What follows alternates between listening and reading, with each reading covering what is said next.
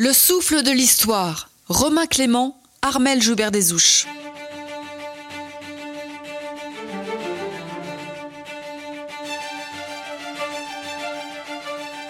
La bataille de Dien Bien Phu n'a pas encore commencé. L'enthousiasme et la confiance sont partagés dans le camp français, dans les états-majors et parmi les correspondants de guerre. Le Viet Minh n'ignore rien de l'état d'esprit français et les Viet Minh ont pourtant eux aussi bâti leur stratégie.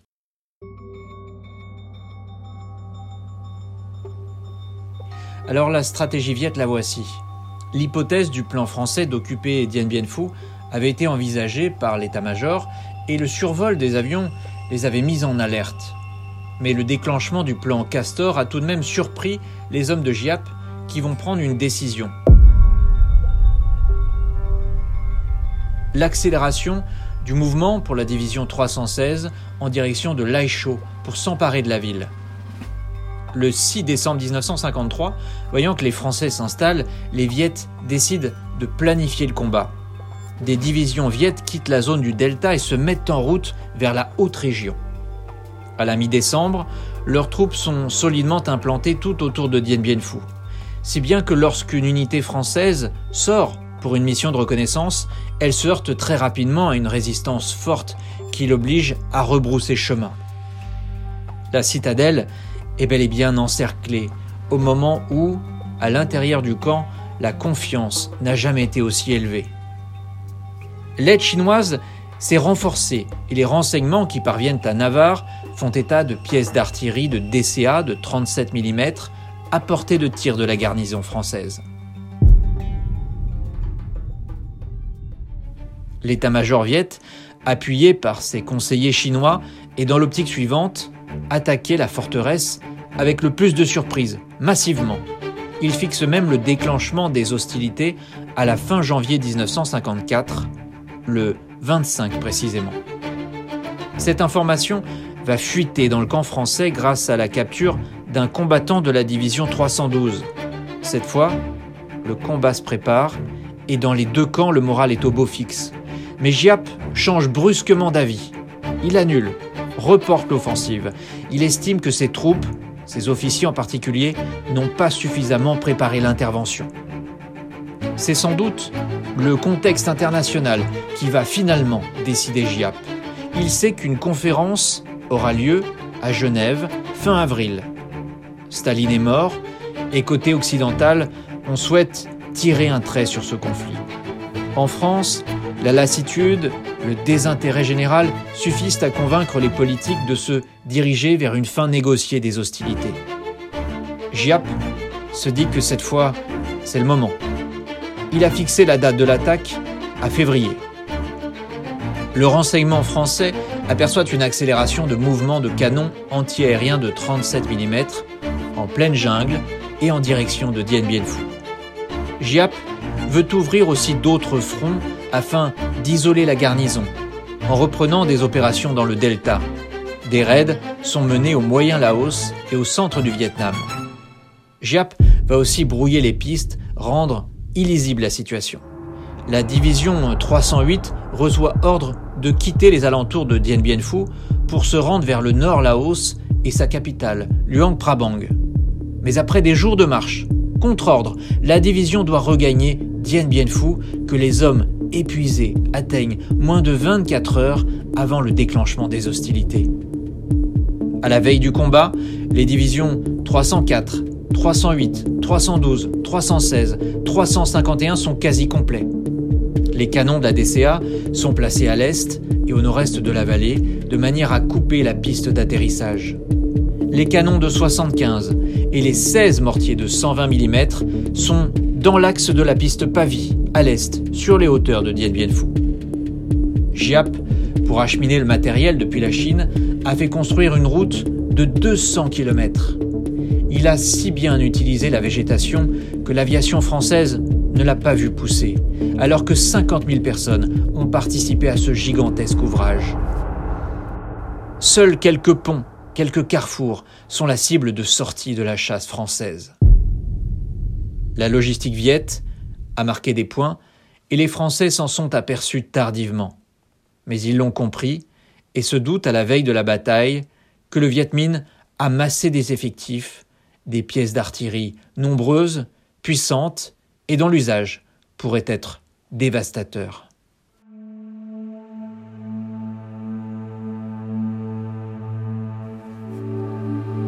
Si Dien Bien Phu est entré dans l'histoire, c'est aussi pour les personnages principaux. On ne peut pas parler de cette bataille sans citer quelques caractères, quelques visages, quelques personnalités fortes, pour ne pas dire quelques légendes de ces combats. Honneur aux dames pour commencer, Geneviève de Galard et bien sûr l'ange de Dien Bien Phu, cette infirmière qui va soigner les blessés tout au long de cette très éprouvante bataille. Elle n'a que 29 ans, elle est arrivée en Dakota le 28 mars 1954 toujours, mais la piste devient vite impraticable et le pilote ne peut pas repartir. Elle a donc proposé d'aider le médecin commandant Grovin, une autre figure mythique. Son antenne médicale travaille, opère jour et nuit, plus de 4000 blessés. Paul-Henri Grovin témoignera de la brutalité des combats, relatant même des cas de mort subite, inexpliqués parmi les soldats plongés dans cet enfer de Dien Bien Phu. Geneviève de Galard recevra l'écusson noir et vert de première classe d'honneur de la Légion étrangère notamment. Elle est à l'heure où nous parlons toujours de ce monde. Caméra au point, il signera un film du nom de cette bataille. Cinéaste, écrivain, homme d'action, homme d'image, vous l'avez reconnu, il s'agit bien sûr de Pierre Schoenderfer. Il est venu en Indochine, un peu par hasard, en découvrant dans la presse un article de Serge Bromberger.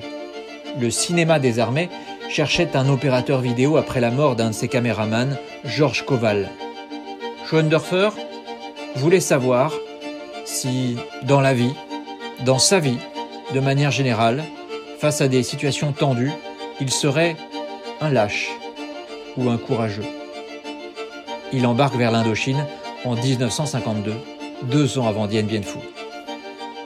Il rejoint le cercle des correspondants de guerre, ces plumes qui se retrouvent souvent, après des missions en jungle, à siroter un whisky soda au Continental Saigon. Il croise Jean Lartegui, Serge Bromberger, Lucien Baudard, Jacques Chancel, Max Clos ou encore Henri Amouroux et des hommes d'image comme Raoul Coutard ou Jean Perrault. Schoenderfer connaît bien la cuvette de Dien Bien Phu. Il a participé, armé de sa seule caméra Bellowell, un an avant la bataille à d'autres combats accompagnant légionnaires et bataillons parachutistes de choc. Il a bien failli d'ailleurs être brûlé par un tir de mortier au phosphore.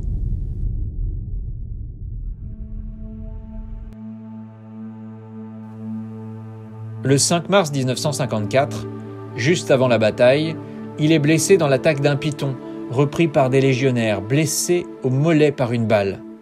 Un camarade, Jean Perrault, lui annonce par télégramme que la bataille commence et qu'il va rejoindre le camp retranché.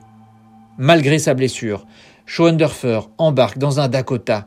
Il saute sans avoir son brevet para, dans la nuit du 18 au 19 mars 1954. Il va désormais, pendant 50 jours, circuler dans les tranchées. Il filme beaucoup on continue, et tellement qu'il ne remet pas ses films aux pilotes qui viennent ravitailler le corps retranché. Il ne reste aujourd'hui aucune de ces images, pour deux raisons. Lors de la chute de, de Dien Bien Phu, le cinéaste va détruire 35 bobines qu'il avait tournées, il n'en garde que 6, qu'il cache, mais elles disparaîtront après la chute du camp et elles ne seront malheureusement jamais retrouvées. En 1992, il réalisera un superbe film Dien Bien Phu tourné au Vietnam, film crépusculaire accompagné de cette superbe musique de Georges Delerue, le concerto de l'adieu.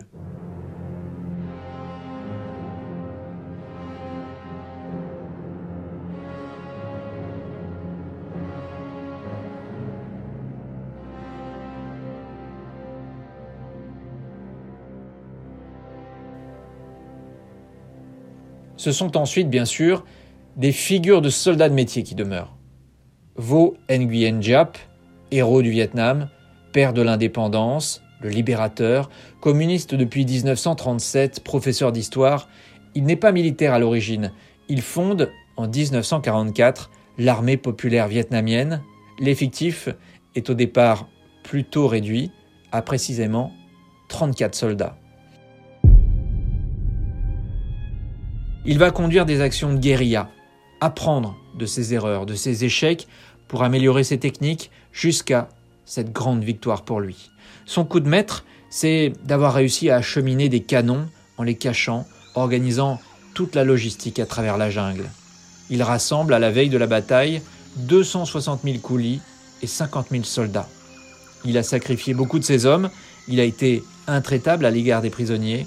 Giap a fait néanmoins l'admiration de ses adversaires et bien entendu de tout son peuple.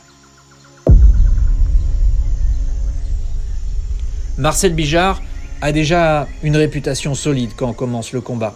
Il a 37 ans, il commande le 6e BPC, bataillon de parachutistes coloniaux. Il a déjà mené des opérations dans le secteur, mais il n'est pas là lorsque la bataille éclate. Il sera renvoyé dans la cuvette le 16 mars. Son retour entraîne une vague d'espoir parmi tous les combattants français. Le colonel Pierre Langlais est aussi un soldat de carrière qui, comme Bijard, Ali Baraka, ténacité et endurance. Chef infatigable, au caractère, dit-on, de cochon. C'est lui qui tient la défense centre pendant toute la durée des combats. On trouve aussi des hommes de lettres, parmi lesquels Jean Pouget, auteur notamment de Nous étions à Dien Bien Phu, il deviendra reporter par la suite. Erwan Bergot, deuxième classe, signera une cinquantaine d'ouvrages, dont Sud lointain, qui sera adapté à la télévision aux côtés de tous ces hommes, dans les deux camps des anonymes, des oubliés, qui s'apprêtent à entrer dans la mêlée. Merci de votre fidélité. N'hésitez pas, si vous aimez notre travail, à partager nos récits, à les recommander, à nous mettre 5 étoiles et à continuer surtout à nous écouter.